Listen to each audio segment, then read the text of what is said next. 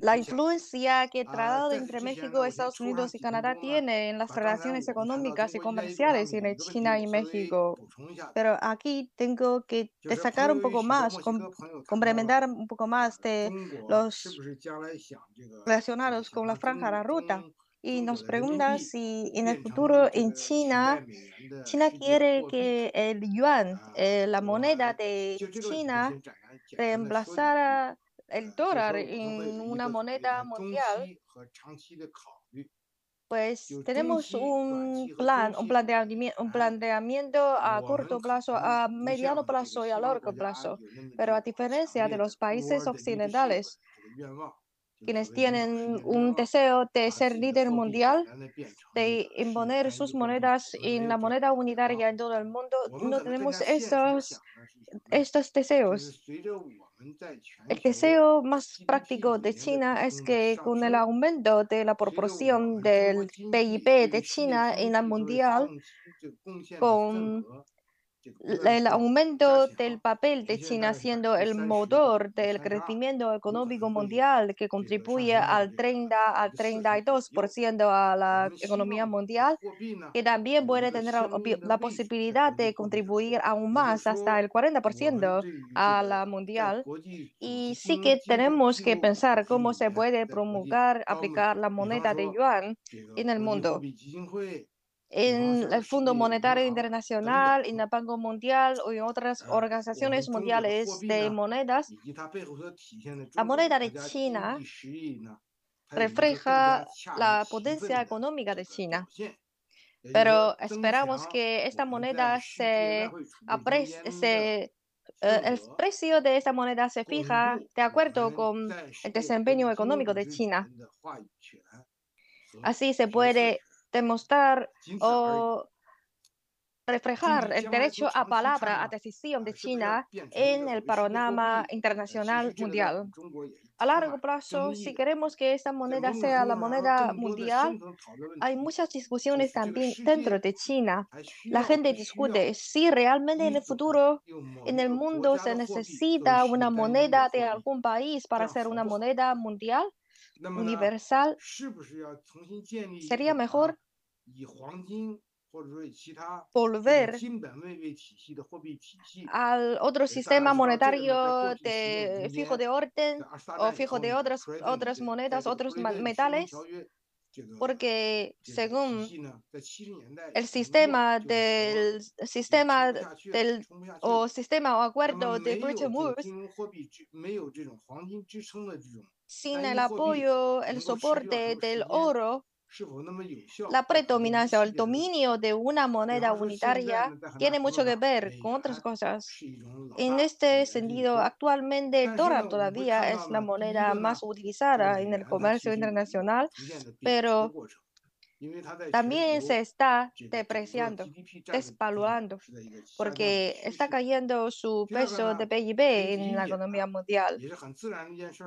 Y es natural que la gente piensa que Nueva York adopte distintas maneras para tratar su moneda, predominando, privilegiando sus propios intereses en vez de los intereses comunes mundiales. Y después, en los últimos años, utilizando las maneras expansivas cualitativas como QE, utilizando esas maneras para repartir sus cargos, sus presiones de devaluación a otros países. No es una buena cosa para los otros países. Entonces, en el futuro, si se necesita otra moneda universal, la gente necesita pensarlo. Si necesitamos exponer, establecer esta moneda como una moneda de unidad contable o necesitamos otro, eh, eh, otro alegro de SDR, tenemos que pensarlo. Por lo menos el caos del sistema monetario mundial no se va a cambiar en corto plazo.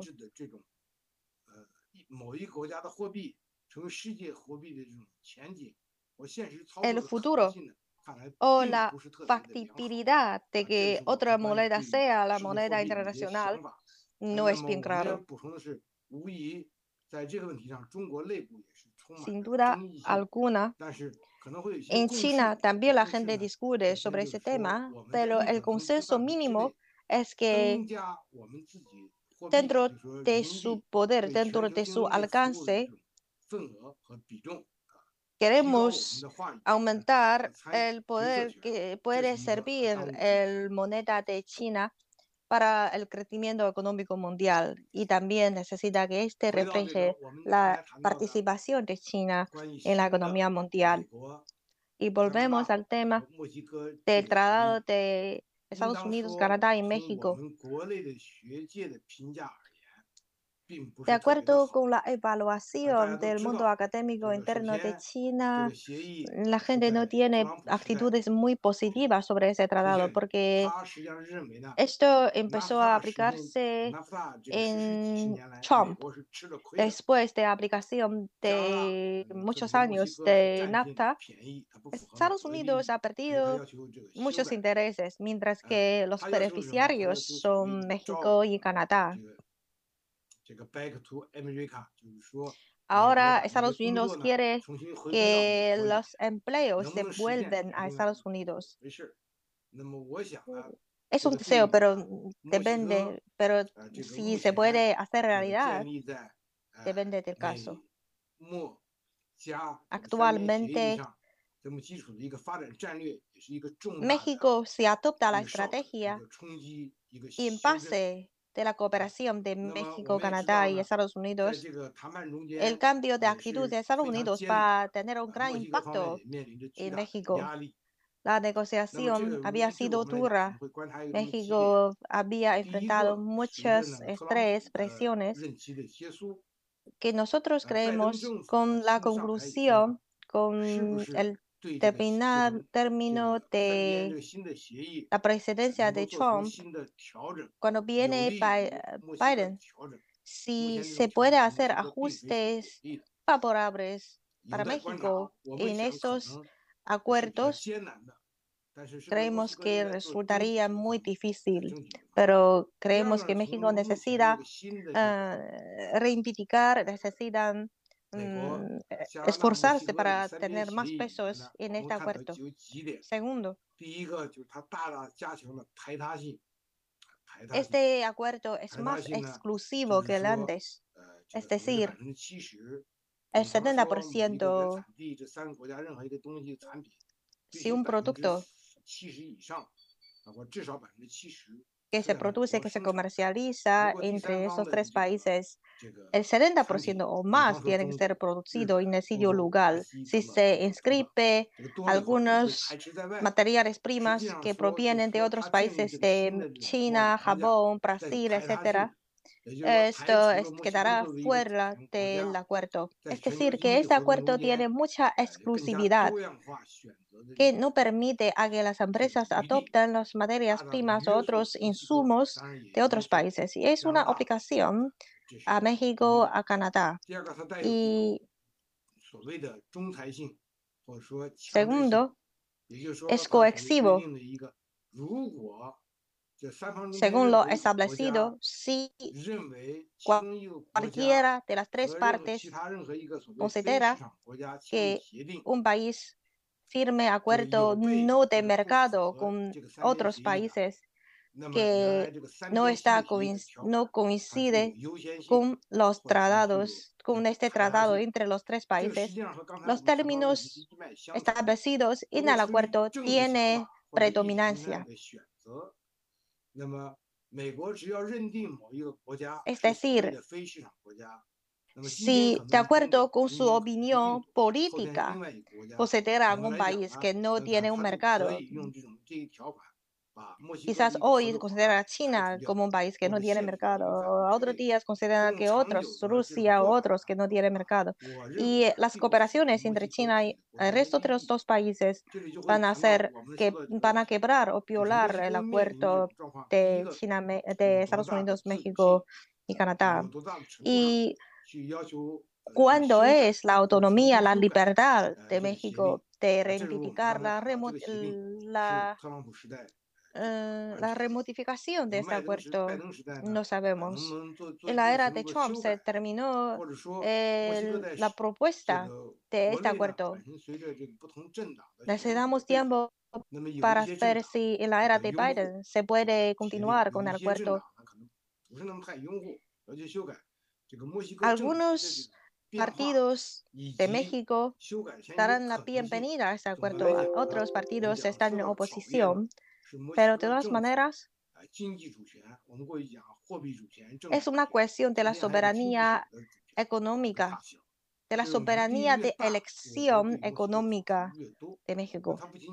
Si esta, este derecho es grande, sería mejor a México. Si solamente tiene un poco espacio de selección, estará en una posición ah, dependiente de otros países, que esto va a perjudicar la soberanía de México, la soberanía económica de México. Es mi opinión propia. Pero a partir de la aplicación de los años 90 de NAFTA, realmente ha creado un- una situación de industrialización regional. El norte de México, como California, como Tijuana, es decir, toda la zona a lo largo del Río Grande, todas las zonas que están en los portes han quedado mejor industrializados. Pero ahora la parte que necesita el cambio en ese acuerdo es Estados Unidos, pensando que ellos están perdiendo el empleo debido al acuerdo y obliga a que se modifique este acuerdo. Pero la profundización de ese acuerdo, si se cambia, pueden continuar aportando empleos, divisas o inversiones para México, no sabemos. Y antes lo que obtenía México no solamente es el peso, sino también el dólar. Hoy día el dólar estadounidense no es tan fuerte como antes en el mercado internacional. Con el cambio, con la devaluación, devaluación, muchos de los beneficios que ha obtenido México quizás van a acabarse en vano. Y hemos hablado que México tiene una ventaja geopolítica, geográfica, invocándose a Caribe, América Latina, cerca, poniéndose cerca de Estados Unidos y de Canadá.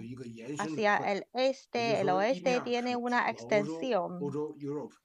Por un lado, se enfrenta, puede conectar al mundo viejo, de, al mundo antiguo de la Europa.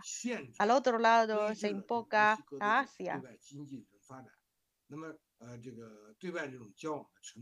Antes, con la cooperación, con el NAFTA, México tenía mayor dificultad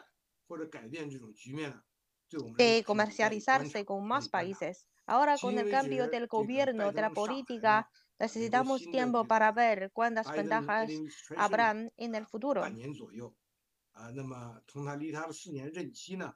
Desde, eh, desde la toma de poder de Biden ha pasado medio año. Hasta el momento todavía no se ha visto muchos cambios grandes y modificación de esos acuerdos. Pero en el futuro, si trabaja cuatro años completos, van a modificarlo. Yo creo que México necesita esforzarse por reivindicar más en este acuerdo. Y en cuanto a las actividades económicas entre China y México, lo predominante, lo más importante, eh, la primera industria es automóvil, porque sabemos que antes muchos amigos mexicanos se quejan de que A veces eh, los eh, amigos mexicanos eh, se quejan del desequilibrio eh, comercial. entre China y, y México, pero como decía, eh, muchos componentes eh, o muchos, muchas autopartes que de los automóviles que se exportan a Estados Unidos desde México son eh, chinos, son de origen chino.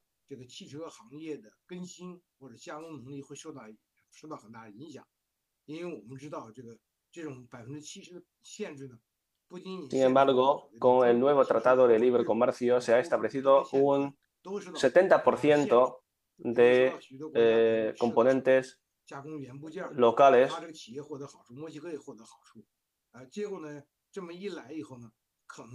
eso va a dificultar eh, el comercio de autopartes entre China y México. Otra cuestión que queremos que atender es la transformación tecnológica del sector automotriz, el paso a la electromovilidad.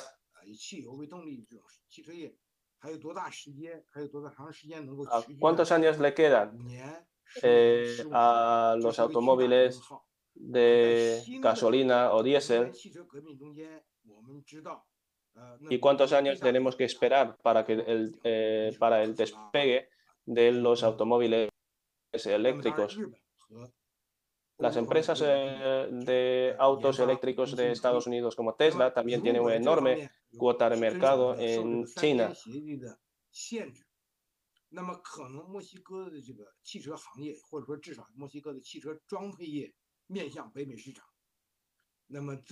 面临的这个所谓这个混合能源。Se ha cortado la señal de del profesor. No se escucha el profesor. 它变成了一个所谓落伍的行业，一个过时的行业，它未必对墨西哥是件好事啊。那么我们就回到这个，同时呢，我们讲的第二个大的领域，墨西哥其实，在很大，它属于一个中等水平。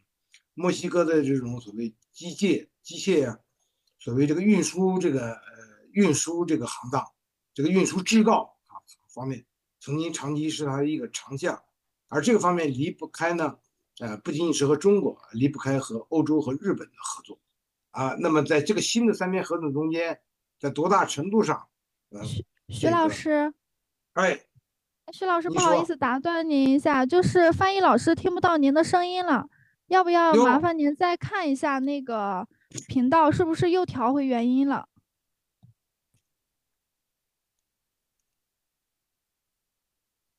呃，我这显的是听中文啊，也是听还有一个听听原声、听中文、听西班牙语、静音、原声四个选择。我搁到是听中文这个这个绿呃这个打的勾。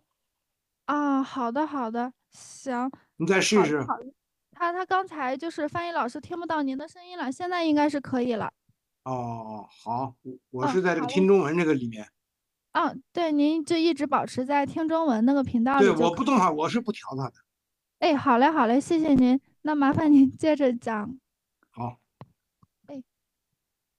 好，刚才那一段可能这个通讯的原因没有。Ahora se ha recuperado la la señal del profesor y va a volver un poco atrás para explicarles su opinión acerca de esta cuestión. 呃，那么具体的讲呢，就是说。比如说各种这个 vehicle，就是说所谓车辆啊，工程车辆的制造。Los automóviles no solamente son eh, los automóviles particulares, sino los vehículos de usos especiales eh, para las obras de ingeniería. También son muy importantes. Eh, vehículos pesados. China en este momento tiene ya algunas habilidades muy desarrolladas en la innovación tecnológica.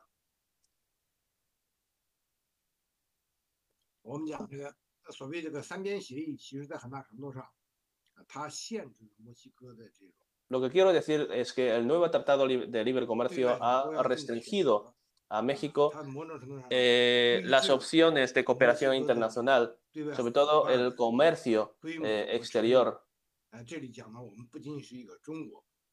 No solamente con China, sino también México, con Japón, con Brasil, con eh, Unión Europea.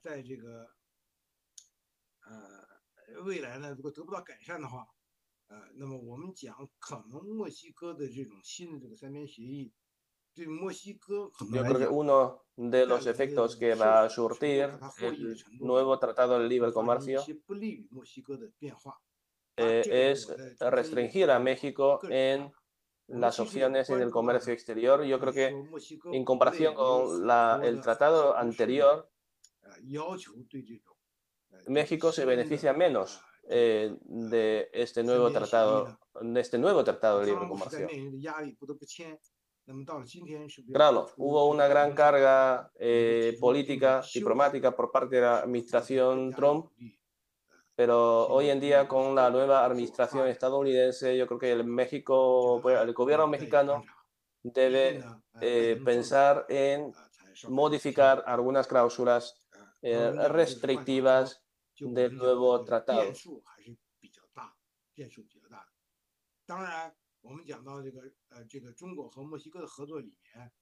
Entre China y México, aparte de este del obstáculo creado por el nuevo Tratado de Libre Comercio, Canadá, Estados Unidos y México, eh, tenemos todavía otros ámbitos en que podemos cooperar más que no están eh, sujetos a este nuevo tratado. Por ejemplo, eh, en la industria textil tenemos, yo creo que, mucha, muchos, eh, mucho espacio de cooperación, en muchas otras industrias también, porque principalmente en este momento lo más importante es, es el sector automotriz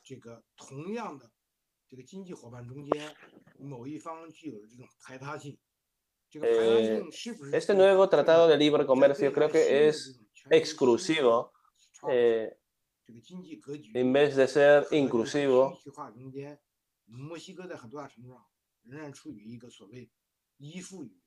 Y eso va a agravar la dependencia de México de los países del norte reduciendo el número de opciones y alternativas. Yo creo que se trata de un gran desafío administración para el gobierno mexicano, esta administración y las futuras.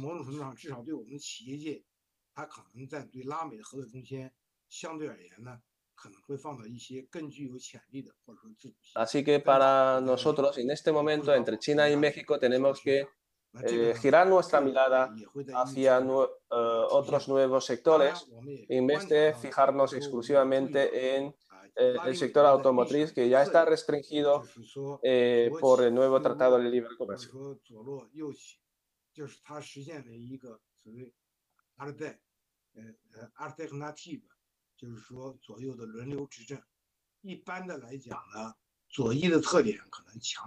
Además tenemos esta alternancia de gobierno gracias al péndulo político, pues eh, la gente elige primero a la izquierda y unos años después opta por la derecha.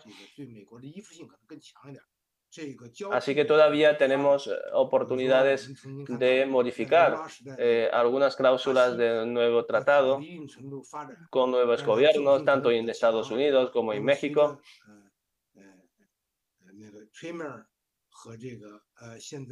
En el caso de, eh, en el caso de Brasil, se observa el péndulo político eh, con claridad. Primero este, Lula da Silva eh, de la izquierda y luego eh, Tremer y Bolsonaro de la, de la derecha, incluso la derecha extrema. El péndulo político también se observa en otros países latinoamericanos. de la derecha a la izquierda a la, y luego a la derecha.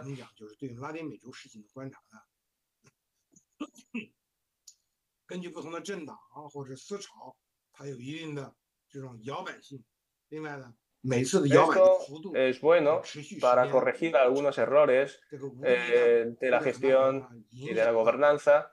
Sin embargo, también eh, crea un ámbito de inestabilidad eh, y dificulta algunas veces la inversión del capital extranjero en el país porque no conoce con certidumbre eh, qué pasará con la nueva administración, con el nuevo presidente elegido.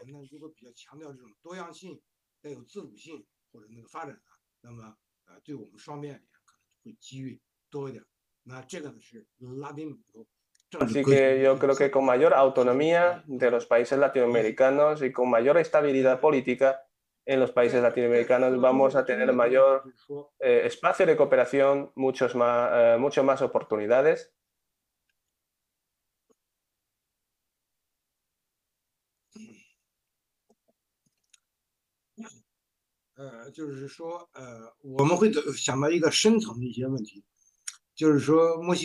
Otra cuestión que se me ocurre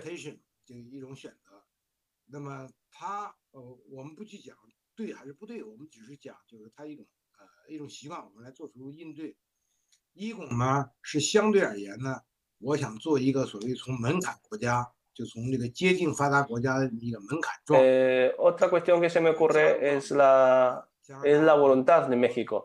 No sé qué quiere México, para México quiere posicionarse como un país desarrollado, igual que los países europeos, igual que Estados Unidos, o México ya está conforme con ser un país eh, en desarrollo, eh, dependiendo eh, de las potencias del norte.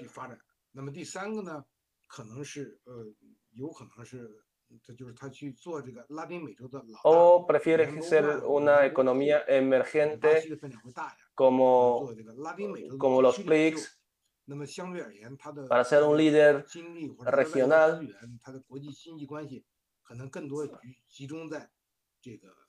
Es que no, no conocemos eh, muy bien este, cuál es el posicionamiento de México en el escenario internacional. ¿Qué tipo de país eh, trata de, de ser?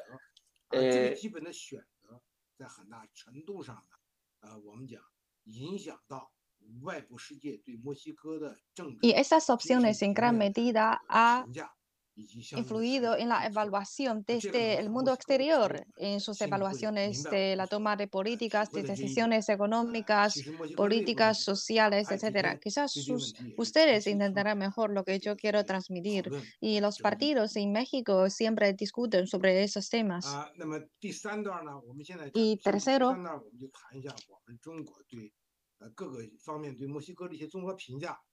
Vamos a explicarles las evaluaciones por parte de China sobre México y vamos a dejar tiempo para más discusiones o si todavía quiere añadir algo sobre los temas ya tocados, están bienvenidos.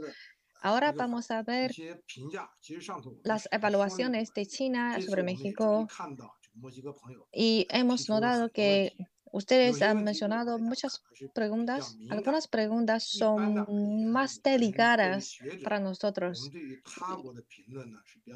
Como académico, como investigador, tomamos, tenemos que tomar una actitud bastante moderada para tratar de los temas sensibles de otros países, como el sistema social, económico, político de otros países no nos atrevemos a hablar tan acudamente de otras cosas. Espero que ustedes puedan entender, pero de todas maneras, hablamos francamente, hablamos con todo el buen deseo para hablar. Y primero,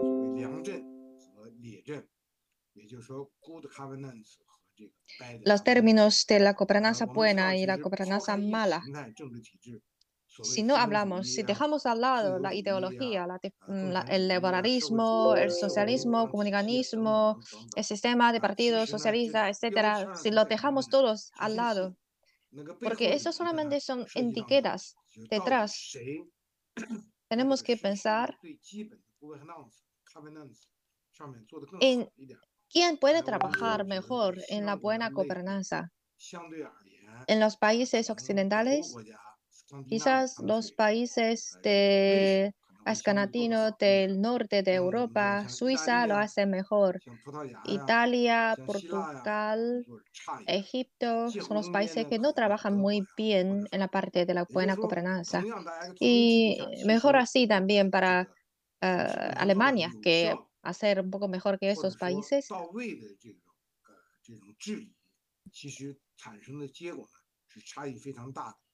Y una buena gobernanza y la implementación completa del buen deseo de buena gobernanza también puede tener resultados diferentes. Creemos que el centro de América no tiene, antes no tenía buena gobernanza, así tenía el nombre de la República de Plátanos. Ellos han sido muy severamente influidos por eh, por las, las, empresas y los países occidentales de Inglaterra y de Estados Unidos, etcétera, como Salvador, Honduras, eh, otros, que esto sí que hay una democracia, democracia eh, cuando habla, pero si miramos la implementación de esas políticas, no hay un buen resultado muy efectivo. Y podemos ver también que Perú, Brasil, Venezuela, por lo menos en el orden social, en los indicadores de desarrollo humano, como la vida, la esperanza de vida, el gobierno de Cuba lo trabaja muy bien. Aunque este sistema político de Cuba no es el más eh, frecuente en América Latina, pero en esos indicadores humanos, eh, Cuba está, trabaja bien. Y volviendo al tema de México, España, dependiendo de sus eh, poderes en, la, en, el tiempo colonial, ha dejado una estructura social más conservada, conservadora. América Latina ha entrado en la independencia por más que 200 años. Es un largo proceso, por lo menos de cuatro, de siete o ocho generaciones de personas.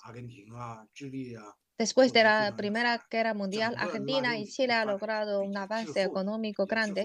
Por lo general, por el nivel general, América Latina ha quedado un poco atrás que el nivel del mundo. Sobre todo, la, toda la autonomía del continente de América Latina ha tenido un proceso o un progreso muy paulatino. Y así otros llaman que ha caído a la trampa de ingreso medio. Es un fenómeno muy general en América Latina. En este trasfondo, creemos que México se puede situar en el nivel medio y superior en todas las, entre todos los países de América, pero en algunos aspectos no tienen buen desempeño.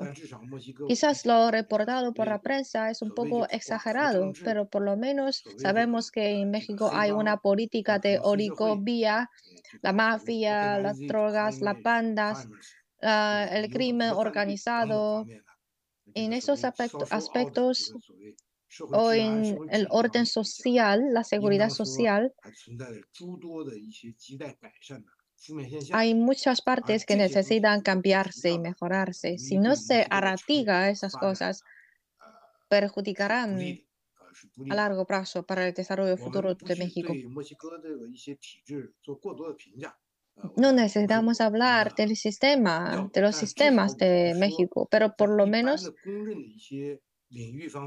en algunos aspectos generalmente reconocidos o donde generalmente hay consensos, México necesita cambiar y mejorar más.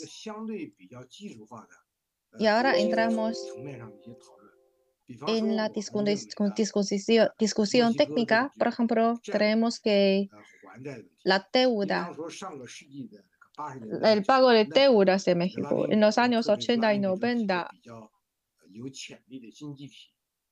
las economías potenciales de América Latina como Brasil, Argentina, Chile y, Chile y México, uno tras otro, ha entrado en la crisis de deudas. Con el remedio que le ponía de la IMF como privatización, eliminación de regulación del Estado y otros mecanismos del neoliberalismo, el efecto por lo general no es como lo que habíamos deseado. En comparación con otros países, México no tiene tantas deudas pesadas como otros países como Argentina. No es tan difícil la situación en México que en Argentina, pero en el rango mundial, en este rango mundial, México no tiene un desempeño ideal. Si se compara con Argentina u otros países, es bueno, pero si comparamos México con otras economías más potentes, más grandes, México necesita mejorar.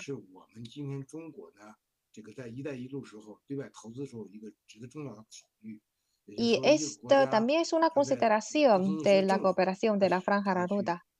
Un país, no solamente el gobierno, si el país hay un ambiente de invertir, de fomentar la inversión, tenemos que pensar sus créditos, sus capacidades de devolución de, de deudas tienen que mejorar mucho en esos aspectos. Y también creemos que México es un país con muchas posibilidades, muchas potencias que cuentan con mil millones de personas. Si vamos a la Ciudad de México, notaremos que por el norte, sobre todo a lo largo de los bordes de México y Estados Unidos, se desarrolla muy bien. Pero si vamos al sur, a Chiapas, al norte, a Yucatán, a la península de Yucatán o a otras partes cerca de orientadas a Honduras, podemos notar la gran diferencia. Para un país si hay un lugar que desarrolla muy bien, pero el resto cae en menos una situación menos desarrollada, no es bueno. Cuando viajo por Italia, noto que si uno está en Milán, en Venecia, sentirá que tiene el mismo nivel de desarrollo que los países como Alemania, como los países del norte de Europa, escandinavos, pero cuando se entra en Sicilia o hacia el sur, tiene el mismo, como, mismo nivel de desarrollo como Egipto o Portugal. Es una, un desequilibrio entre el norte y el sur que no solamente obstaculiza el desarrollo, sino también generará quizás algunos conflictos o contraposiciones de distintas regiones o otras regiones que reivindican la nacionalización. Esta lección ya es aprendida de España, de parte de Inglaterra, etc. Y tiene que tratarlo con antelación. En China, durante mucho tiempo, también enfrentamos al mismo problema. En China la diferencia es horizontal. Tenemos una parte del este que es más desarrollado y el oeste menos desarrollado. Y ahora las políticas del gobierno es una redistribución de las riquezas del, norte, del sur al norte, del este al oeste. Yo creo que en esa parte México también tiene que mejorarse. Pero claro que es una herencia histórica o es un hecho histórico de que no se puede cambiar por una sola generación.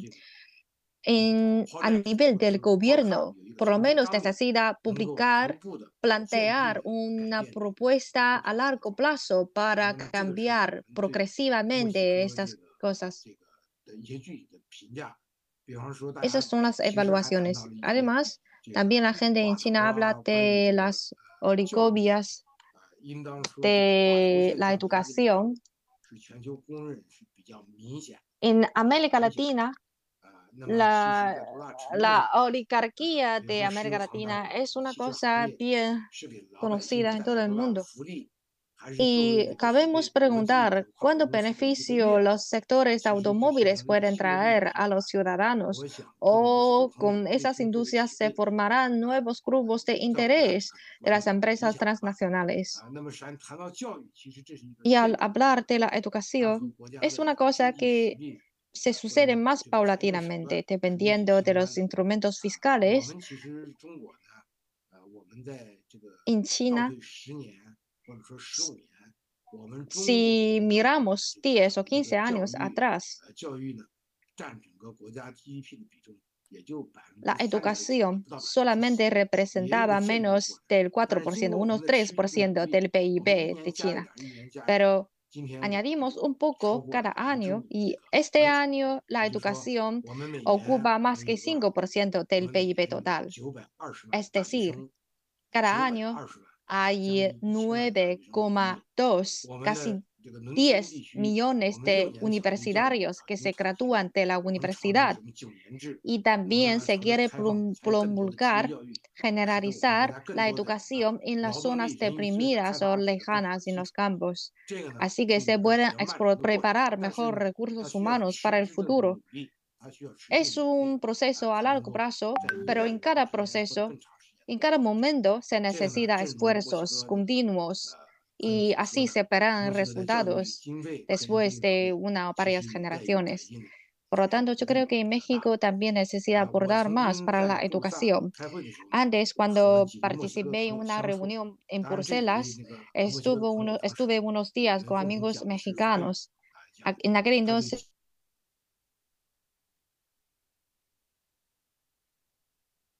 me decían que la ciudad de México tiene una ciudad, la ciudad eh, tiene una universidad, la Universidad Autónoma de México, que es la más grande del mundo. Pero después de conocerlo, también me decían que hay un gran desequilibrio del desarrollo de educación superior. Es muy grande.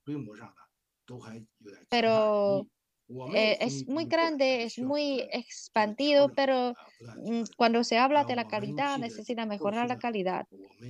Antes también hemos visto algunos documentales que hablan del sur de México, de los aborígenes y de las dificultades que ellos tienen si quieren desarrollar aún más. Esas cosas no se pueden cambiar en corto plazo. Se necesita un plan de 10 años, depende de, de 25 años.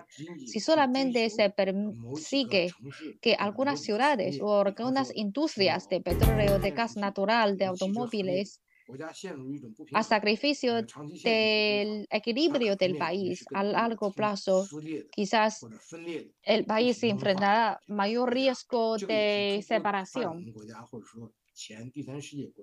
Y creo que eh, es un problema que ya ha aparecido en otros países desarrollados o en desarrollo. México, la situación tiene una situación mucho mejor que otros países de África o otros, pero se espera que los líderes, los élites políticos, los partidos lleguen a mayor consenso en el desarrollo nacional. Y dentro de una generación o dentro de pocos, pocas generaciones se pueden ver cambios pragmáticos. Así, entre China y México, si se quiere desarrollar más industrias, se encontrarán más puntos de consenso de interés común. Es la tercera área que me gustaría hablar con ustedes. Claro que no hablamos siempre de buenas palabras como los diplomáticos. Esta es una eh, valoración general del de, eh, sistema político-económico de México desde mi punto de vista. Como académico, eh, pues la opinión puede ser diferente que un diplomático, pero se trata de una opinión personal. y trato de ser objetivo en, en esta cuestión.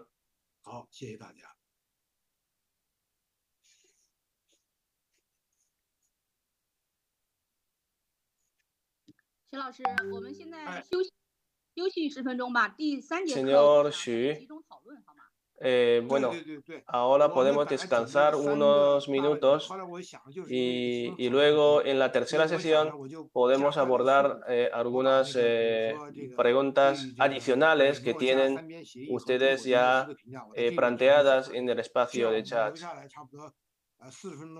Tenemos 40, 45 45 en la siguiente sesión para responder a algunas de las preguntas que ya se observan en el, en el chat.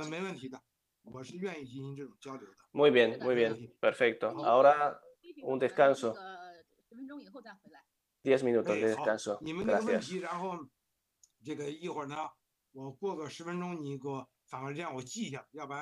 它不像上次你给我在文档，我能听见。好。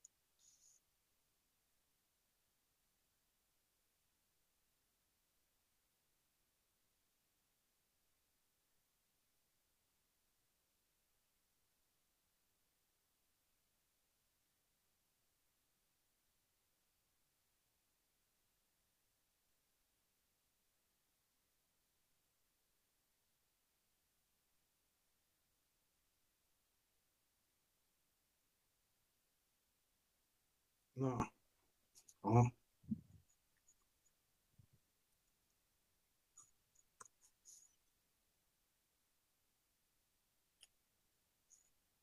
你就就现在，你就是你问一个，我答一个，是吧？哦，好好好好，嗯，好，呃，那个好了，amigos。Eh, queridos compañeros, eh, acerca de esta consulta, ¿cuál es el futuro comercial entre China y Estados Unidos? ¿Fue un error de Estados Unidos el librar una guerra comercial con China? En China hay un eh, proverbio con la idea de que tenemos que afrontar lo que nos venga. La guerra comercial entre China y Estados Unidos eh, la ha librado eh, la otra parte, que es Estados Unidos. China no quiere entrar en guerra comercial con nadie.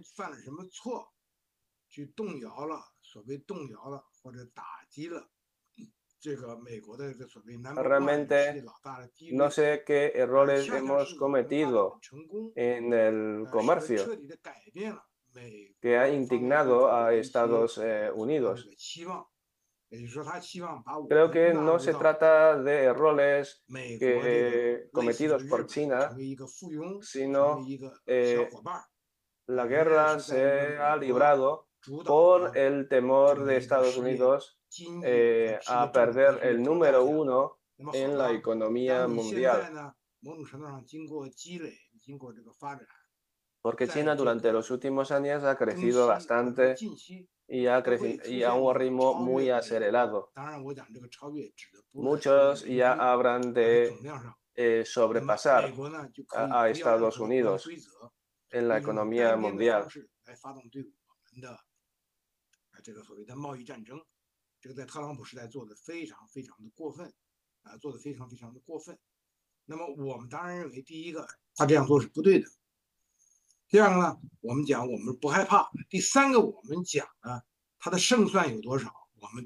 Sin embargo, yo creo que para mantenerse como el número uno del mundo en la economía mundial, eh, la guerra comercial no es una opción eh, correcta. De hecho, ellos tampoco conocen eh, la estrategia de China. China nunca busca ser el número uno eh, o líder global. Por las diferencias históricas y culturales que tenemos con el mundo occidental. Queremos desarrollar, eso sí, queremos crecer, no hay problema, pero no queremos liderar el mundo, ni el mundo occidental. Y tampoco nos preocupa mucho el sobrepasar a Estados Unidos en la economía mundial.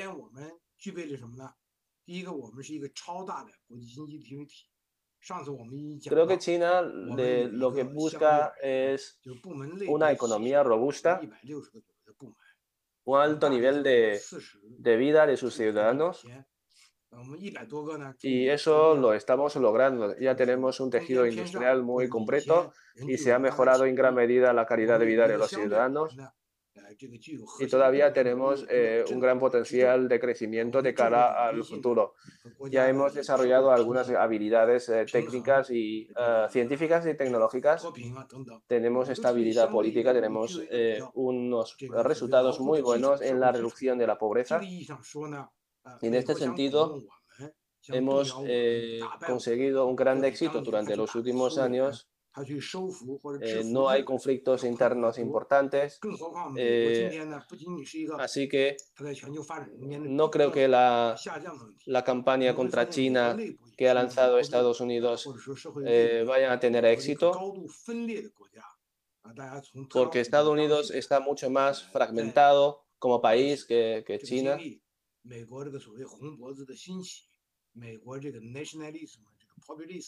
el populismo y el nacionalismo están en auge en Estados Unidos, lo que no contribuye al crecimiento económico.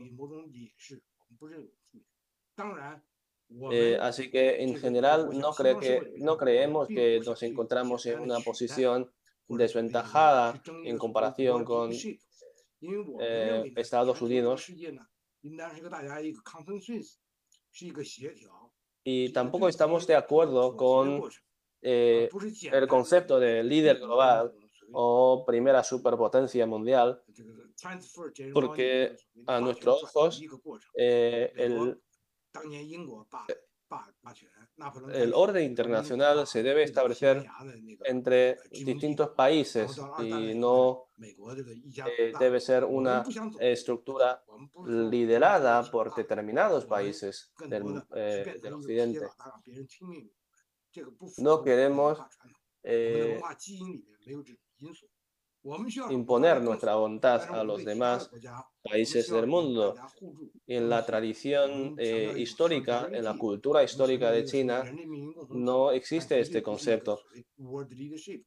El imperio chino, que era la potencia más importante durante miles de años, nunca eh, conquistó eh, a sus países vecinos nunca impuso su cultura o su sistema político a otros países. En fin, como académico, creo que mm, no tenemos temor a Estados Unidos y Estados Unidos tampoco puede ganar esta llamada guerra comercial.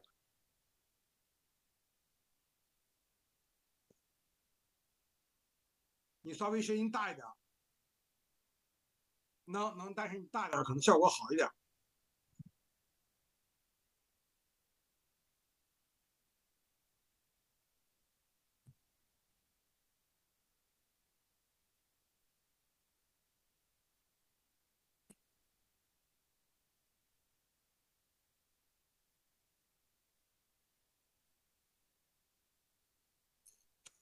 呃。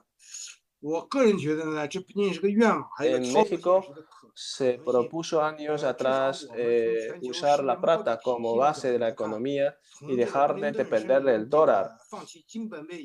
¿Cómo podría afectar las relaciones eh, económicas con México si esto sucediera?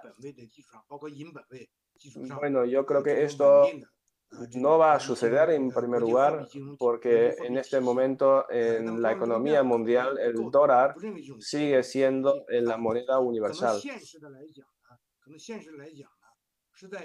No es una opción realista. Eh, pero lo que podemos hacer es diversificar la Reserva Internacional de México, eh, pues incluir más monedas como, como el euro, como el yen de Japón, como el yuan de, China, diversificar más la Reserva Internacional eh, de divisas le va a permitir a México depender menos del dólar pero no es eh, realista cambiar totalmente la base de la economía. y, y, eh, y optar por la plata. Eh, optar por la plata como base de la economía no, no es posible eh, en un solo país, sino requiere los esfuerzos de muchos países eh, con un nivel de desarrollo muy alto, pero creo que en este momento es prácticamente imposible.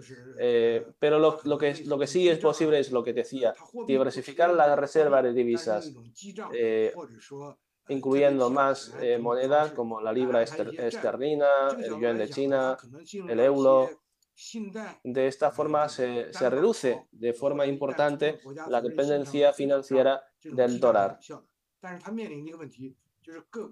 y se, se libera en gran medida de la volatilidad de la, del tipo de cambio de, de dólar, eh, reduciendo en gran medida el riesgo financiero del país porque el, el, dólar también ha perdido mucho valor durante los últimos años, porque hace años en China, pues un dólar equivalía a 3 yuanes, eh, a, a 9 yuanes, mientras que eh, en, en, años recientes un dólar solamente equivale a 6 yuanes mientras que en años, eh, hace unos 20, 30 años, un dólar equivale a 3 yuanes. Así que existe una volatilidad eh, importante del tipo de cambio del dólar con respecto a otras monedas. Eh, es importante reducir la dependencia y es importante diversificar la canasta de, monedas internacionales para un país tan importante como México el oro como base de la economía o la plata como base de la economía es ya eh, un tema casi imposible.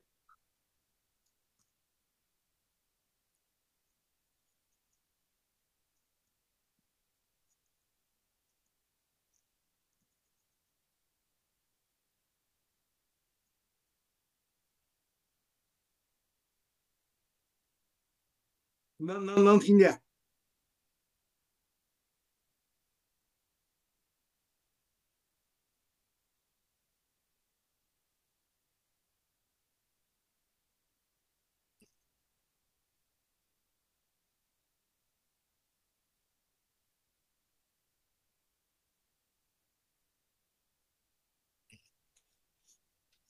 呃，好，呃，今天我们面临着“一带一路”呢，我们讲有诸多的行为体啊，诸多的行为体。那么上，en relación con la incorporación a la franja y la ruta，我们一个讲呢，比方说是我们传统的，en la franja y la ruta，就是说国有企业，tenemos 一般被称为统中统 estados 央企或者国企，啊，这是一个类别。那么第二个类别呢，就是我们讲的民企。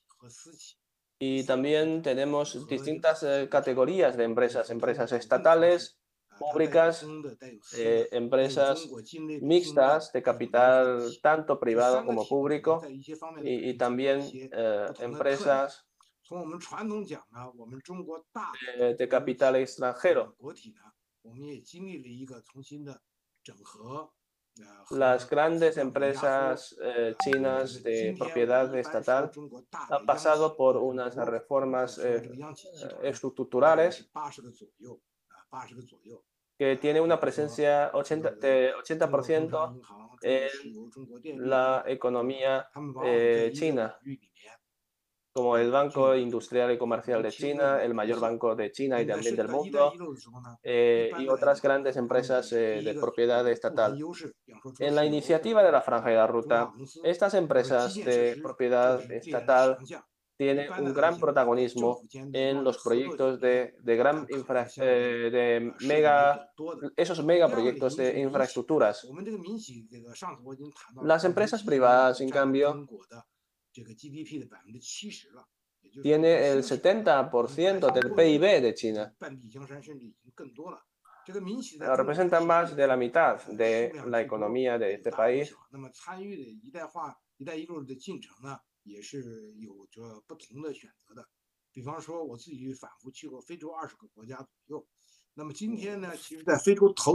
Por ejemplo, yo eh, conozco muy, bien eh, lo que los proyectos de la franja y la ruta en África. Hoy en día lo que observo es que la gran mayoría de los proyectos eh, eh, de la franja y la ruta en África eh, son de las empresas privadas chinas. Así que tanto las empresas estatales como las empresas privadas pueden participar en los proyectos de la franja y la ruta.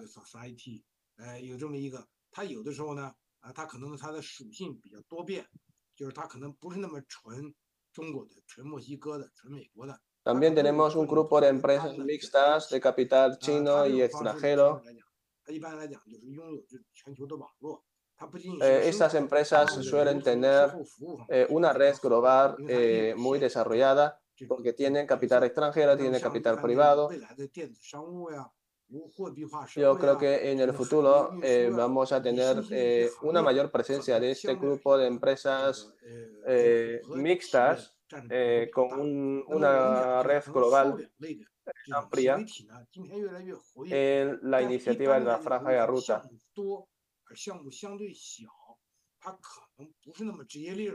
Sin embargo, las empresas mixtas y las empresas privadas lo que tienen en ellos son proyectos de menor envergadura.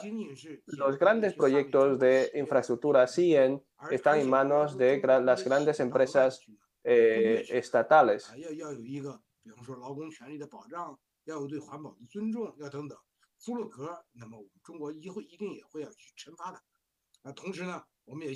Pero lo que les podemos asegurar es que tanto las empresas estatales como las privadas y las mixtas mm, van a respetar eh, las leyes y, los reglamentos de los países con que cooperan. cooperan.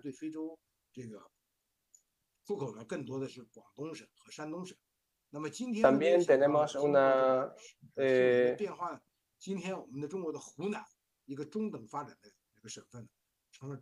también tenemos un proceso de diversificación de las empresas en los, eh, en los proyectos de la franja y la ruta. Anteriormente teníamos principalmente empresas de Guangdong y, ah, y en general el sur de China, eh, pues con mayor presencia en los proyectos eh, de la franja y la ruta. Pero hoy en día tenemos la participación de más empresas de más provincias de China eh, pues fabricando eh, pues productos más diversificados.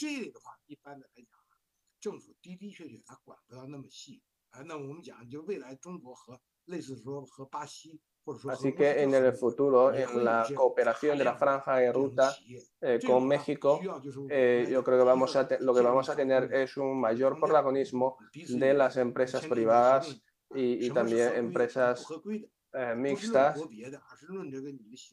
necesitamos también establecer entre China y México un conjunto de reglas para, eh, para regular eh, el comportamiento de estas empresas, para asegurar el cumplimiento normativo con las reglas y las leyes locales.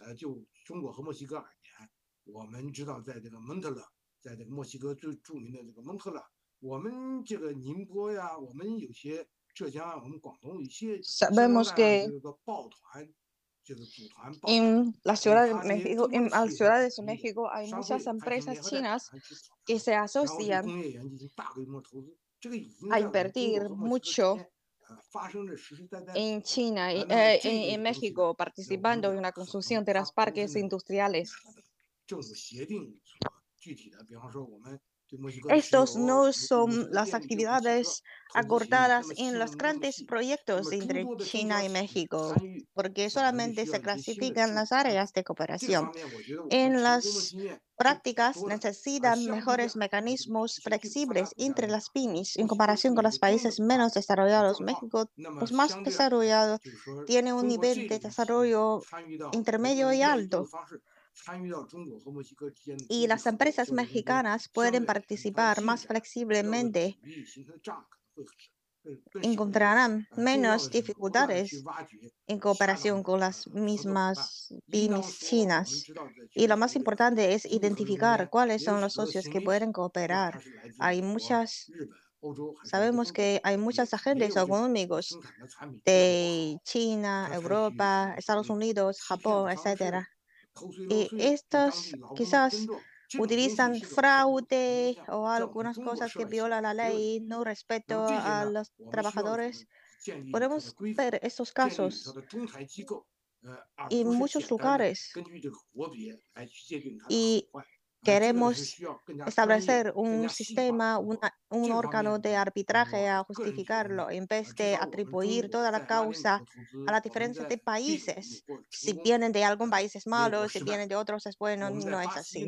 Tenemos fracasos y lecciones aprendidas en muchos países. En algunas partes trabajamos muy bien en algunas áreas de Brasil, como la energía hidráulica, pero también hemos tenido fracasos en la inversión de las minas o de otras.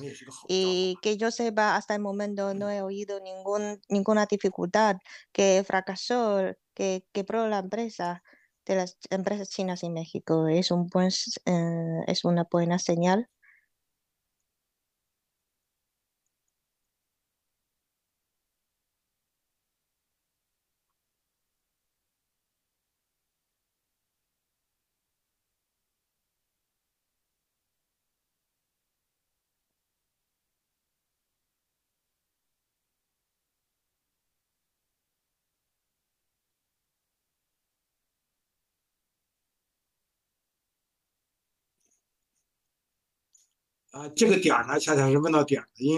Pues es una buena pregunta porque tengo en esta área.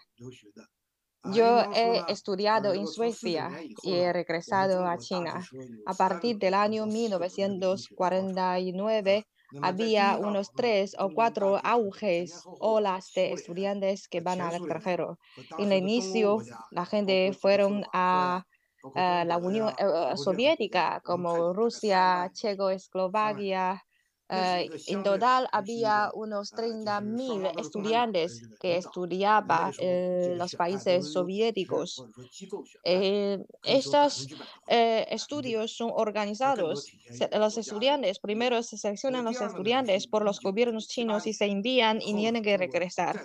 Y luego en el año 1978, cuando se abrió otra vez la puerta, los estudiantes fueron a Europa, a Estados Unidos, a Japón, a los países desarrollados. Y entonces había unos sucesos importantes. Primero, China encontraba dificultades en el desarrollo, no estaba tan desarrollada y mucha gente al salir a otros países tenía estas, estas, estos envíos, estas grandes pasiones por el mundo desarrollado. Y con la quiebra de la Unión Soviética, con los cambios del mundo socialista, y la gente reconoció más al modelo de desarrollo de los países occidentales y tendió a quedarse en los países desarrollados. En aquel entonces, el porcentaje de regreso a China es solamente de 15%, es decir, más que 80% de los estudiantes al graduarse decidieron quedarse allá. Es, en aquel entonces, cuando también se, se, había cambiado las políticas de estudio, el gobierno promovía a que los estudiantes aprendan más de otros países, pero no tenía suficientes recursos y promovían a que los estudiantes eh, estudiaban a su propio cargo financiero. Y los que tienen más recursos salieron a otros países, pero para ganarse la vida, para recompensar los gastos de estudio, tanto su familia como los mismos estudiantes decidieron quedarse. En aquel entonces la tasa es solamente de 15 o 20%, la tasa es mínima. Y en la tercera fase, al entrar en el siglo XXI, en este siglo presente, hay cambios estructurales. Por ejemplo, cada año hay unos 450 a 600 mil estudiantes que estudian en otros países. Esta cifra puede variar según distintos canales de cálculo. Si se trata de estudiantes visitantes de un curso o de un semestre, también mm, es, eso depende, pero por lo general el número es de 500 mil estudiantes y hay unos hay unos 300 o 400 mil estudiantes que regresan. La tasa es mucho más alta. La tasa de regreso es mucho más alta que antes. Quizás es porque China está en una fase muy rápido, en, en un desarrollo muy rápido y ellos pueden encontrar más oportunidades en China que en otros, en otros países. Y claro que también hay factores externos como el cambio de gobierno. Con el cambio de los gobiernos o del contrapeso entre esos estados, ah, quizás Estados Unidos pone más restricciones a los estudiantes chinos o discriminación a los estudiantes asiáticos que le, que le genera un sentido de mal, mal gusto entre los estudiantes asiáticos y prefieren volverse. Y ellos encontrarán más oportunidad al volver a China y en cuanto al salario, en nuestra generación, la gente después de la revolución cultural, miramos, admiramos o miramos de abajo arriba a los otros mundos más desarrollados, pero ahora podemos mirar igualitariamente a otros países, conociendo objetivamente las cosas del otro mundo y la gente puede tener esta opción libre. Y a decir, a ser sincero, no es tan fácil encontrar un trabajo en otros países. Y los estudiantes, después de obtener un título de máster, le tratan lo mismo. Hay también muchos países que, donde hay un alto desempleo. las buenas carreteras de computadores, de management, de finanzas los estudiantes, conociendo que esas son las buenas carreteras y prefieren estudiar allá estas carreteras, pero al graduarse compiten lo mismo con otros estudiantes y no tienen buen trabajo y eh, prefieren volverse. Y ese problema, problema sí que es un problema serio. si los estudiantes pueden quedarse o volverse al país. El gobierno promueve a que más gente vuelva, salga a otros países a aprender, a experimentar, a conocer las buenas prácticas. Pero si la gente considera que el mundo exterior es más favorable, es menos favorable para su desarrollo propio, no por no hablar del desarrollo del país, por no hablar de su solidaridad al país, solamente al pensar en sus propios intereses, por su desarrollo propio, prefieren ir a los mejores lugares. Y si los estudiantes ahora tienen una visión más crítica de los países europeos, de Estados Unidos, mientras que no es tan fácil encontrar un trabajo ideal en otros países, todavía quieren volver a China. Segundo, Creo que el desarrollo de China, si puede dar una confianza a los que vuelvan, es un punto más atractivo para que ellos prefieren volverse. Es mi respuesta.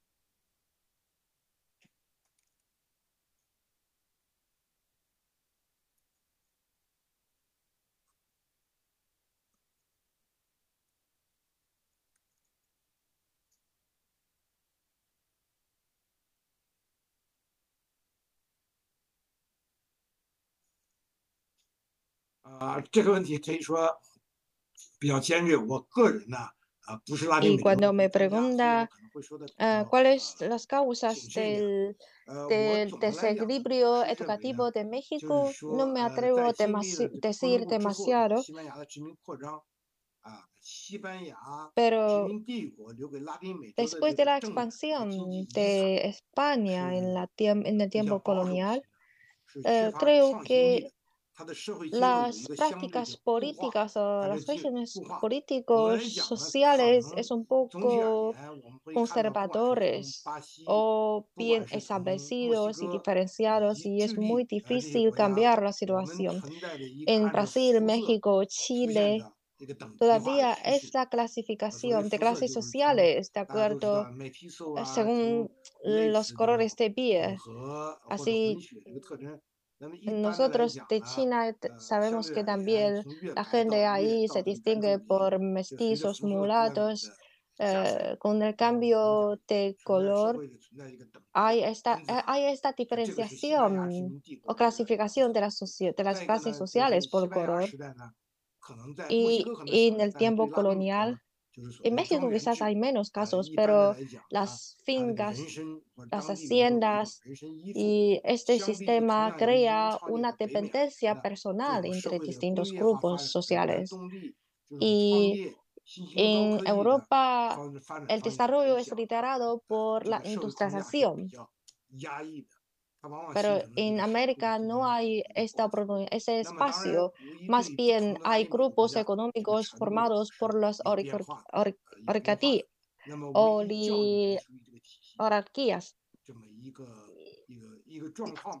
Y yo creo que la educación también se diseña de acuerdo con ese mismo orden.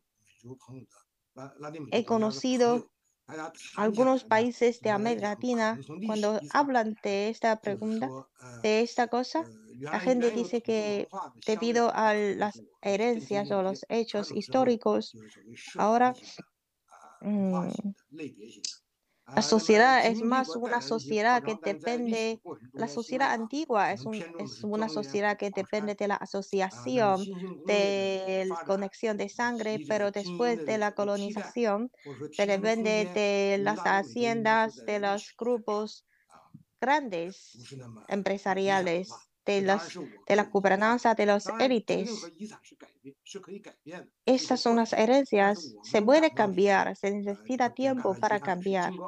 Pero es una lástima que después de 200 años de la independencia, de la independencia es más largo que la independencia de Asia de alrededor de 60 años. Después de la independencia, primero se quedaba sujeto a las herencias, después a las doctrinas de Mangloes o de otras políticas de Estados Unidos y en cuanto a, las, a la estabilidad social, a la educación, es mucho menos por debajo de lo esperado por la gente.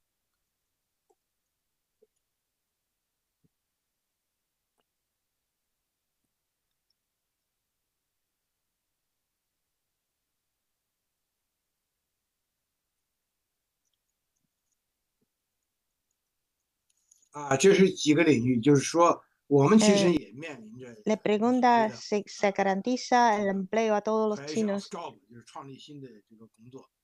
Pues también en China hay esta, este problema de cómo crear más empleo. En algunos sectores eh, la, la labor es de sobra. Si eh, Ponemos un ejemplo. Este año los universitarios graduados es de 9,2 millones de estudiantes. Pero los puestos vacantes en Pekín y en Shanghai son limitados. No pueden acoger a tantas personas. Pero si podemos potenciar el desarrollo en la parte del oeste, ahí hay muchos nuevos espacios. Hay muchas nuevas oportunidades de vacantes en las ciudades de la tercera categoría, de la cuarta categoría. Antes, cuando estaba en Turquía, en Tunis, en Egipto, noto que ahí la tasa de desempleo de los universitarios es de 60%, pero en China la tasa no es alta. la tasa de empleo de los estudiantes universitarios es de más que 80%. Además de los estudiantes que prefieren estudiar un máster, un doctorado. Y la tasa de desempleo de los universitarios de China es menos de 3%. Si los estudiantes aceptan trabajar en un sitio más lejos de su ciudad natal, si quieren trabajar en las ciudades pequeñas del oeste, y hay muchos trabajos que esperan a ellos. Hablamos, generalmente hay todavía una gran demanda de todo tipo de talentos. Ahora ya no necesitan mucho los obreros agricultores, pero hay muchas oportunidades por los estudiantes, por los estudiantes universitarios, pero tenemos que reconocer que no, no podemos tampoco llegar al 100% el empleo en China.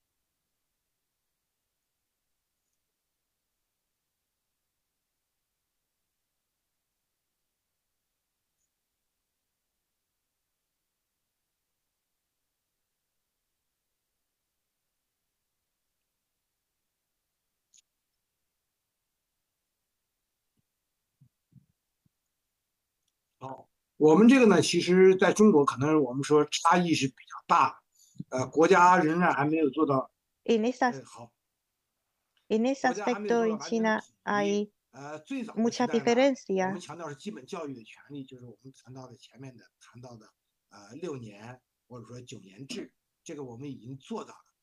Pues en China tenemos todavía grandes diferencias eh, en la educación.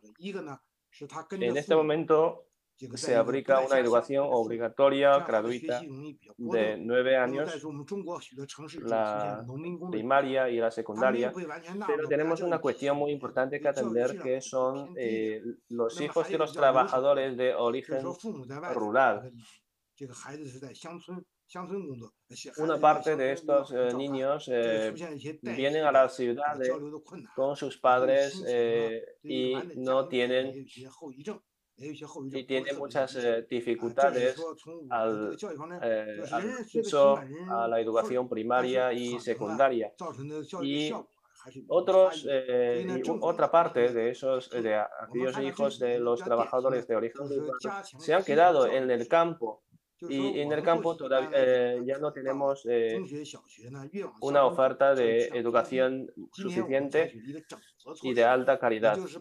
Entonces, para resolver eh, estos problemas, hemos tomado la decisión de crear una buena escuela secundaria y primaria para cubrir varios poblados para que los niños que se han quedado en el campo puedan ir a esas nuevas escuelas con buenas instituciones y buen equipo docente. Y en algunas regiones donde los habitantes todavía mantienen eh, su costumbre eh, nómada. Por lo tanto, hemos creado eh, escuelas donde los niños no solamente pueden estudiar, sino también eh, vivir con dormitorios. con estas medidas podemos asegurar la calidad de la educación en tanto la ciudad como en, los, en las zonas rurales y también las zonas nómadas.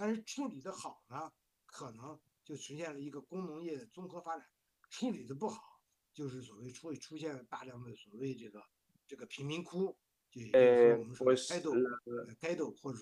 la, urbanización es eh, un proceso eh, natural de la industrialización. Pero también hay que tener mucho cuidado con el proceso de urbanización porque en muchas ciudades eh, en América Latina, sobre todo en Brasil, hay zonas pobres donde eh, zonas pobres que han pasado a ser cunas del, del delito, de los crímenes organizados, del narcotráfico, pues en China evitamos, eh, tratamos de evitar esos problemas. No queremos ver chozas o, favelas en nuestras ciudades, eh, por eso eh, optamos por la educación, crear nuevos centros escolares para atender a los hijos de los trabajadores migrantes que provienen del campo y no tienen un buen a la educación en las, en las ciudades.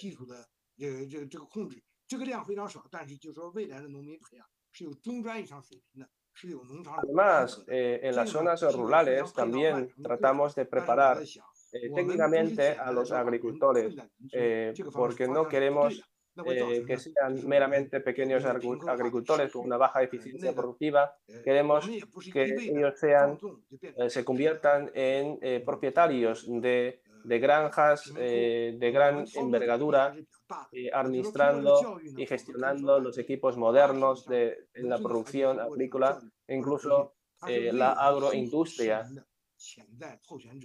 Así que tenemos que cuidar los dos aspectos. Eh, las zonas rurales eh, tenemos que prepararlos eh, jóvenes como nuevos propietarios de las granjas modernas y en las ciudades tenemos que crear nuevos centros escolares para dar una educación de alta calidad a los niños de los trabajadores emigrantes que, que, acaban de venir a la ciudad y, y no tienen muchas opciones. 变成城市居民，也就是说，我们中国今天还有相当大的余地，去让诸多的这个农村的居民转变为。Además, yo creo que la migración hacia la ciudad eh, va a ser una tendencia a largo plazo porque todavía hay mucha población en, la, en las zonas rurales y todavía queda mucho tiempo. Eh, todavía pues eh, vamos a afrontar este desafío durante muchos años.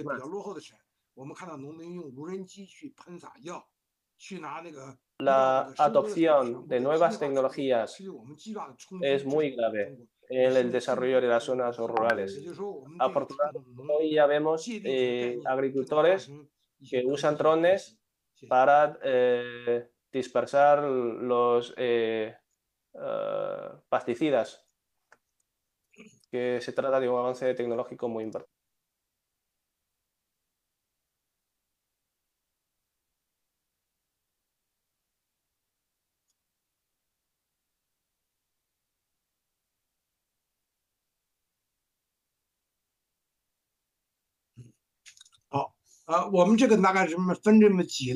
Hay una pregunta del doctor Guillermo. Eh, ¿Cuál es el sueldo mensual de un docente de una zona rural?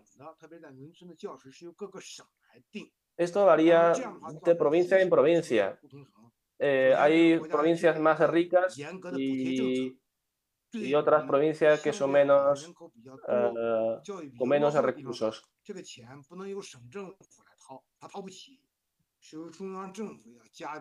Para equilibrar el nivel de ingreso de los docentes en zonas rurales, el gobierno central también aporta una parte para que no haya diferencias abismales entre distintas provincias.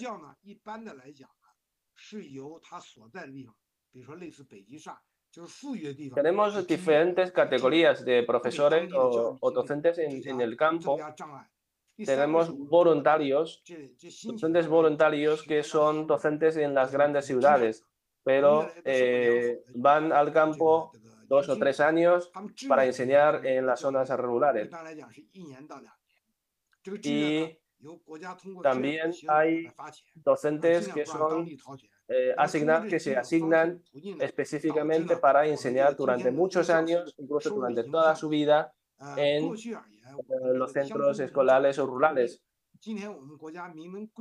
En general, los docentes rurales ganan menos que los profesores en las ciudades. Pero este año el gobierno chino ha promulgado una política exigiendo un nivel eh, no inferior, un nivel no inferior a los docentes en las ciudades. Más o menos estamos hablando de 4.000, 5.000 yuanes al mes, el ingreso promedio de los docentes en el campo.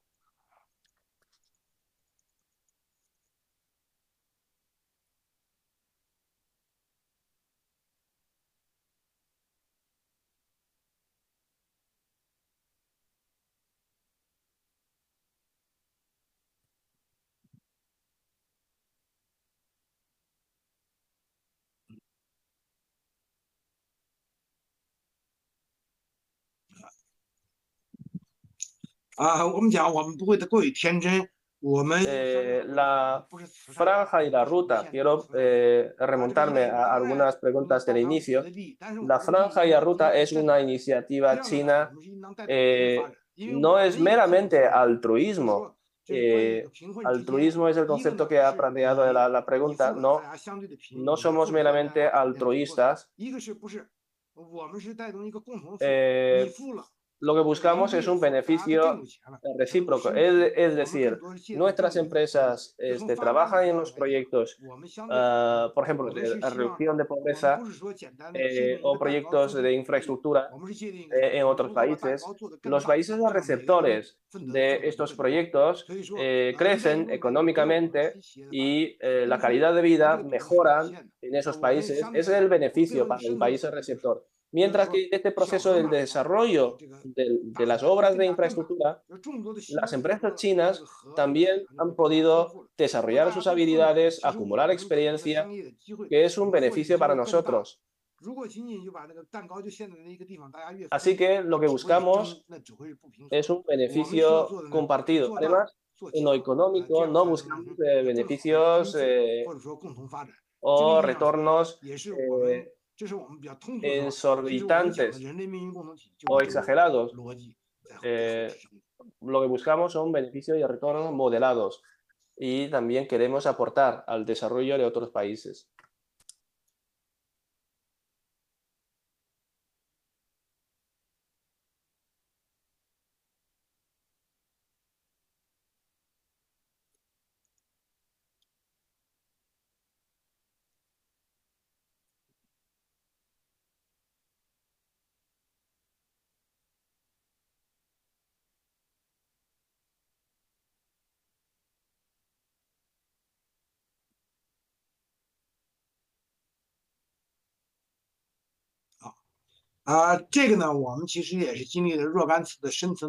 Sobre el sistema de propiedad de la tierra,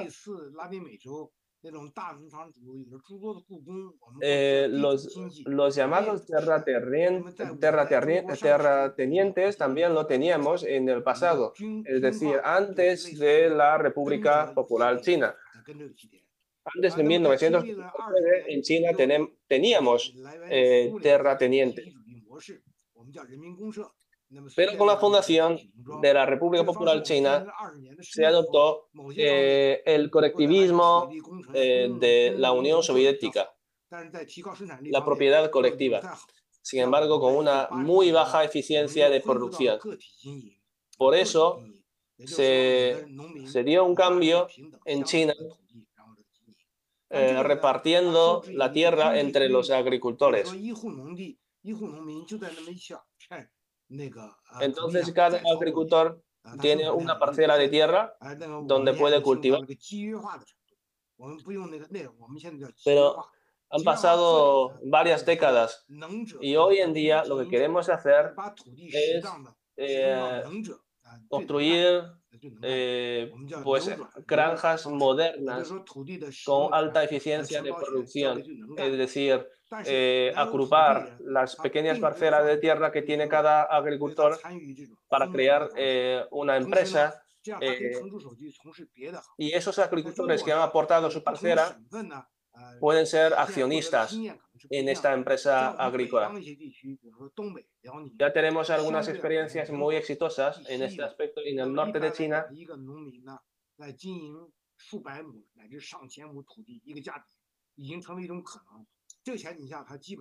Eh, con las nuevas tecnologías de producción agrícola, eh, algunos agricultores eh, pueden cultivar centenares de hectáreas de tierra. Entonces, los pequeños, pequeños agricultores, al pasar a ser accionistas de estas grandes empresas, de estas grandes granjas, ya no tienen eh, un trabajo. Entonces, estos agricultores pueden emigrar a las ciudades eh, trabajando como obreros o, 这个前提已经是一个大的过程实际这个过程仍然在进进行中间。大致而言我们大概还有一两亿的东西处在这么一个过程。它不是完全的城市化但是它在乡村有一定潜力但是它本身已经不再去种地了 Así que tenemos unos 100 millones o 200 millones de eh, ciudadanos de esta, de esta naturaleza. Son accionistas de las grandes empresas agrícolas, tienen sus parcelas de tierra, pero no la cultivan porque están ya en las ciudades trabajando, eh, en las empresas, en las fábricas, en los restaurantes.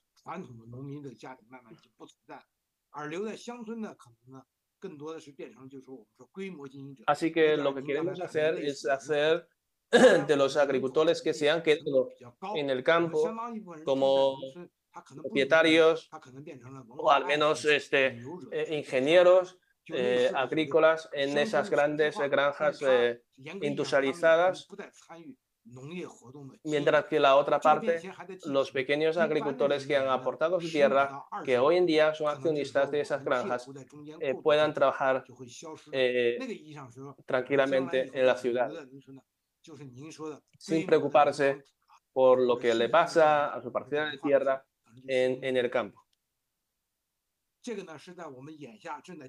Esto es eh, un, un proceso en marcha y creo que se está acelerando eh, esta tendencia.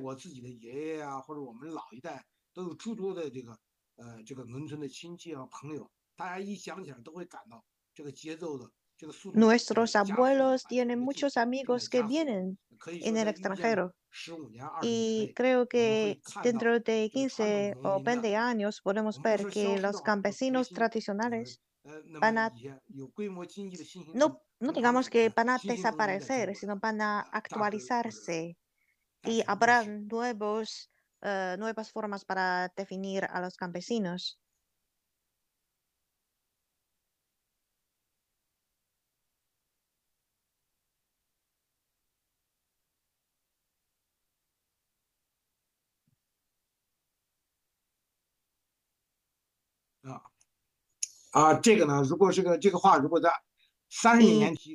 En la última pregunta, ah, quizás es un cambio en más de, ya hace más de 30 años. En los años 70, en China se ha divulgado y generalizado los estudios de escuelas preliminares. Ahora, la mayoría de los estudiantes de los campesinos por lo menos ha terminado el estudio de la escuela secundaria. Y para, esos, para ser empresarios, ellos necesitan tener visión, tener, conocer otras cosas.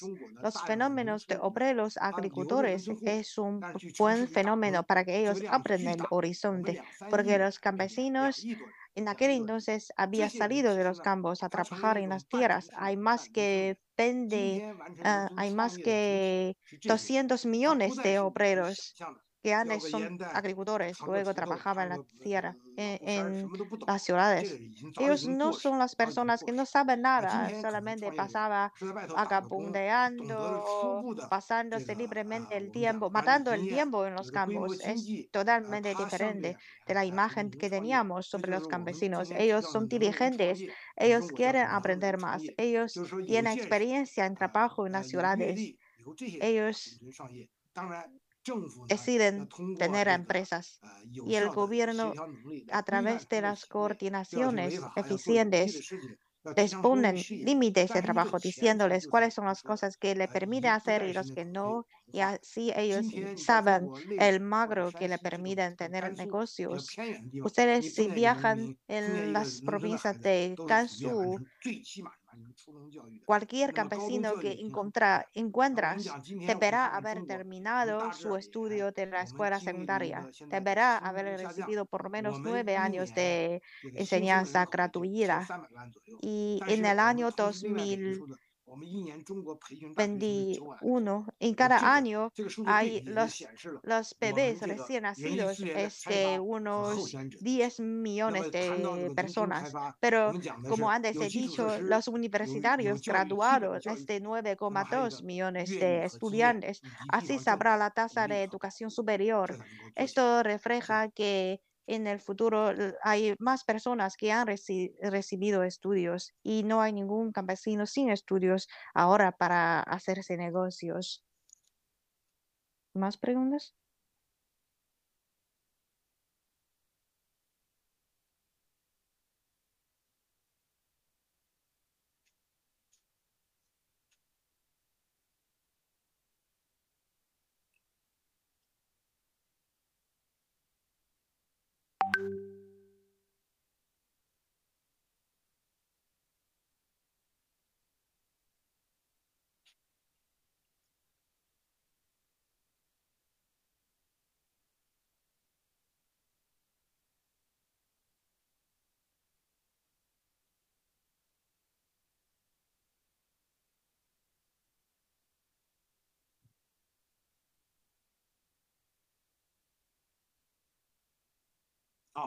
A la pregunta anterior, en cuanto a la calidad de vida de la población y el crecimiento económico de China, cuando evaluamos la calidad de vida, pues hay un indicador del poder adquisitivo. Algunos dicen que el ingreso per cápita de China ahora acaba de superar 100 mil dólares, pero que era una gran uh, distancia con los países desarrollados. Pero según el poder adquisitivo ponderado, el poder consumo de eh, los chinos puede equivalerse a 25 mil dólares eh, a este nivel pero no, no sabemos cómo evaluarlo porque según la OMC, según el Banco Mundial, hay diferentes criterios para evaluar los indicadores que evalúan el, la calidad de vida. Pero he viajado personalmente yo muchos países y he notado la calidad de vida de otros países, los que ganan más que 20 o 30 mil dólares. Ahora, de acuerdo con los indicador, indicadores de desarrollo humano preparados por la ONU, por ejemplo, en cuanto a la esperanza de vida, la educación, la sanidad, el transporte, entre los países que ganan lo mismo, podemos decir orgullosamente que y vivimos bastante acomodados, aunque todavía tenemos una gran distancia, una gran brecha si comparamos con los países desarrollados.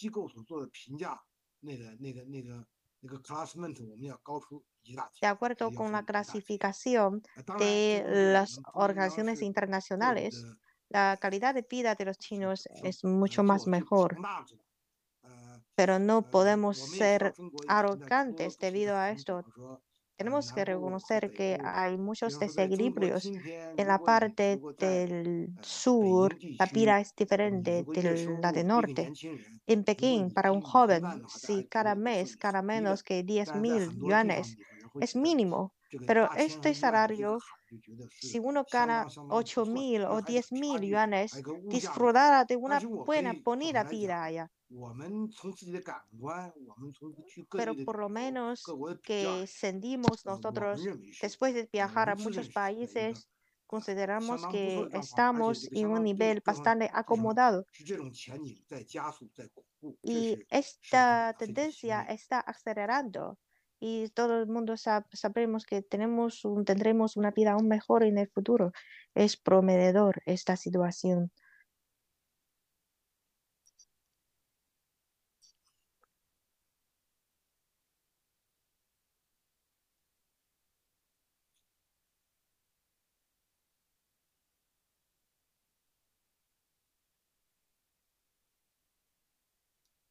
Ah, 还有哪个问题？您说。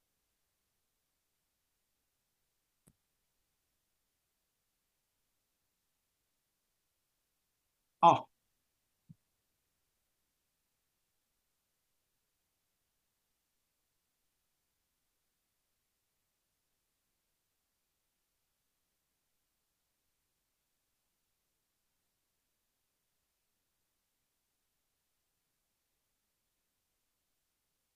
嗯。啊啊啊啊对对。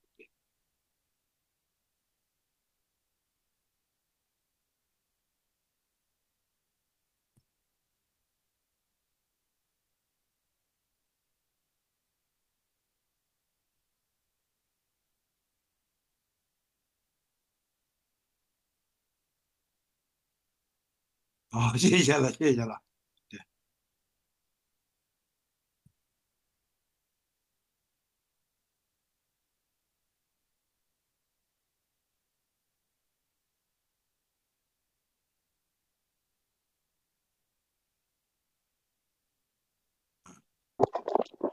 那个翻译老师，呃，这天现在也十二点多了哈，咱们学员也非常辛苦。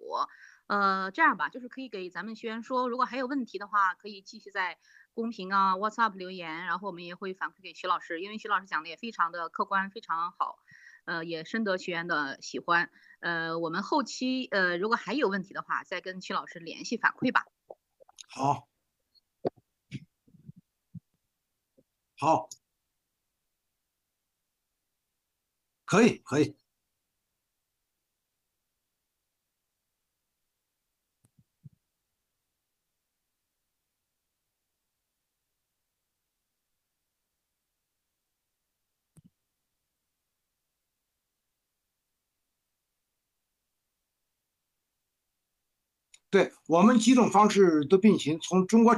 Varias maneras para ceder la tierra los dueños de tierras. El gobierno central chino no tiene regulaciones fijas, pero eso depende del valor, del valor de la tierra, de acuerdo con los productos agrícolas de las tierras.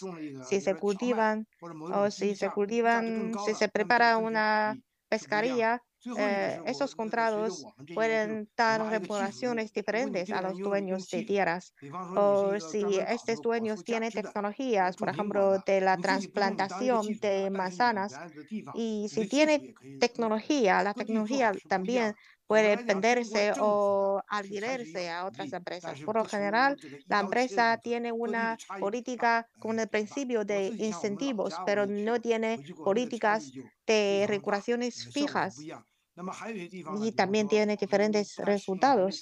Y también hay algunas partes que eh, para desarrollar la tierra, no deja de cultivar la tierra, pero cultivan árboles allí. Y los campesinos pueden participar en estos proyectos teniendo una participación u otras que ceden sus tierras para establecer placas fotovoltaicas y cobran un alquiler por ceder estas tierras y todos esos diferentes. Y quizás estas, si se cede estas tierras a las nuevas tecnologías, quizás ganan aún más remuneraciones. Es la respuesta. Pues si no tiene más preguntas, uh, terminamos la conferencia hoy día ahora.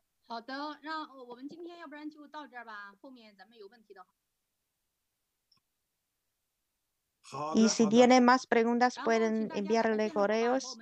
Y por último, eh, les invitamos a abrir las cámaras, a tomar una foto de grupo con el profesor.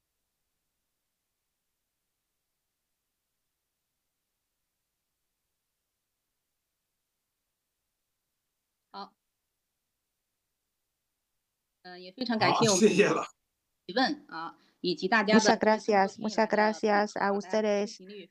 Muchas gracias a su atención.